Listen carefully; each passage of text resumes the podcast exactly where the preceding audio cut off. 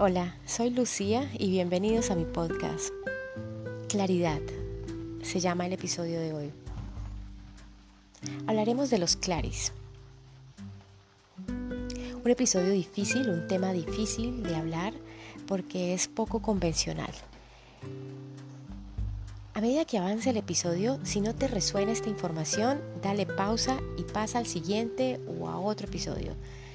Pero si te resuena, quédate, porque es probable que aquí haya un mensaje para ti.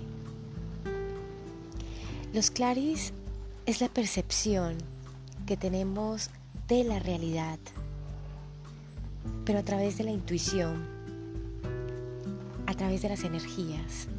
Es como percibimos las energías, la vibración, la frecuencia del entorno con nuestros sentidos físicos.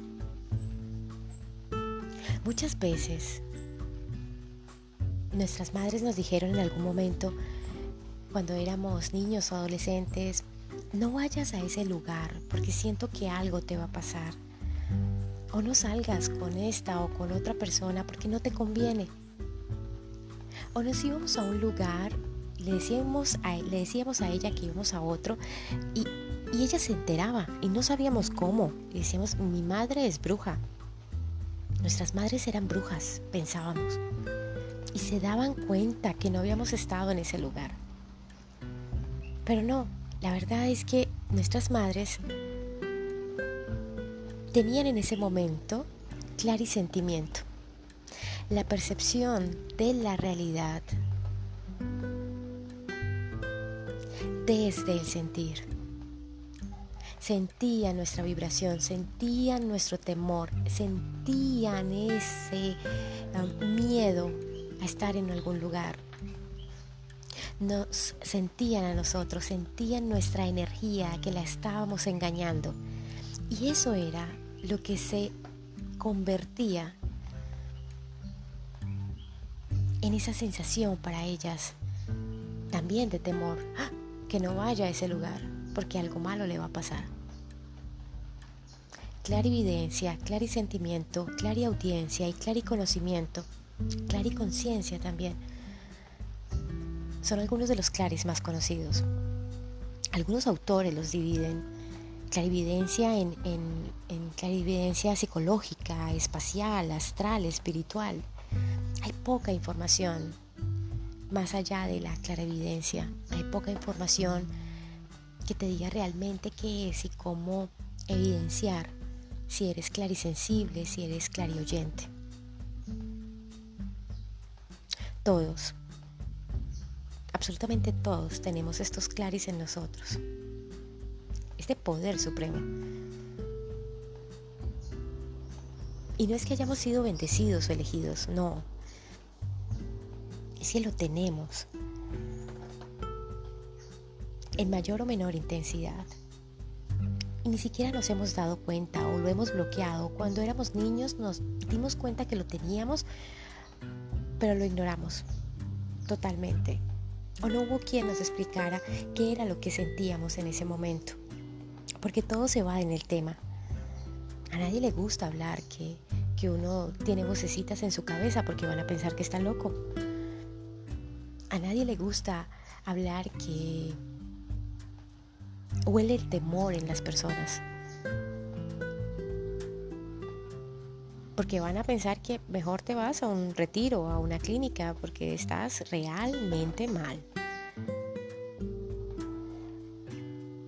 Intuición. Intuición. De eso se trata. Dejarse guiar por la intuición. Sensaciones, emociones. Yo te cuento mi verdad, mi historia. Desde que era niña, me invadían las emociones, los temores, las sensaciones de otras personas. Sabía que no eran míos, pero había momentos que me llenaba de temor y no entendía por qué era. Y bloqueé durante muchos años esas sensaciones porque le temía, porque sabía que no era algo mío, pero no sabía cómo controlarlo. Y escuchaba sonidos extraños. Y no es que fuesen ruidos en la casa, no. Muchos de ustedes tendrán tinnitus, que es como esas chicharras en la cabeza, en los oídos, ese pito todos los días, todo el día, que se intensifica en las noches. No es que se intensifique en las noches, es que en las noches hay más silencio y le prestas más atención a las chicharras en la cabeza. Muchos de nosotros ese tinnitus es clariaudiencia. Yo siento el aura de las personas, la vibración, la frecuencia de las personas de esa forma. No veo el aura de nadie, no sé de qué color es, ni siquiera mi aura. Pero escucho la vibración del aura de las personas del aura de los árboles. Y muchas veces cuando entro en estado meditativo, escucho una clave morse en mis oídos, muy similar, como los sonidos de, de los pulsar, de los quasar, así. Todavía estoy en error y ensayo, intentando entender, acercándome a las personas, a los árboles para aprender a diferenciar las frecuencias. Pero así se comunican mis guías conmigo. Cuando voy en algún, a algún lugar y no es un lugar energéticamente apto para mí, ay, las chicharras vienen, pero de una forma desesperante. O cuando debo comunicarme con alguien y tengo esa duda si lo hago o no lo hago, le pregunto a mi intuición. Y ahí viene la señal. Clara audiencia. Soy un oyente y tú también lo eres, solo que no le has prestado atención a esas señales, a esos sonidos. Empieza a trabajarlos y encontrarás un tesoro dentro de ti. Clarisentimiento. También me he dado cuenta, y lo estoy rescatando, que el clarisentimiento está activo en mí. Cada día está más fuerte. Y logro sentir a personas que estuvieron en mi vida en algún momento, que fueron muy importantes para mí. Siento sus energías. Aunque hay kilómetros de distancia entre nosotros, siento la tristeza. Siento por qué están pasando, siento cuando están alegres, cuando están estresados, hoy se suben los micos a mis hombros. Y yo, pero ¿qué pasa si, si estoy relajada? Es el clarisentimiento. Estoy aprendiendo a vivir con mis claris, dándole claridad a mi intuición, luz a mis sombras, percibiendo la realidad desde otra óptica, desde la óptica de la frecuencia de mi entorno. Si logro entender la frecuencia de mi entorno y entiendo lo que hay afuera, ya sé qué es lo que me está mostrando y puedo cambiarlo dentro de mí.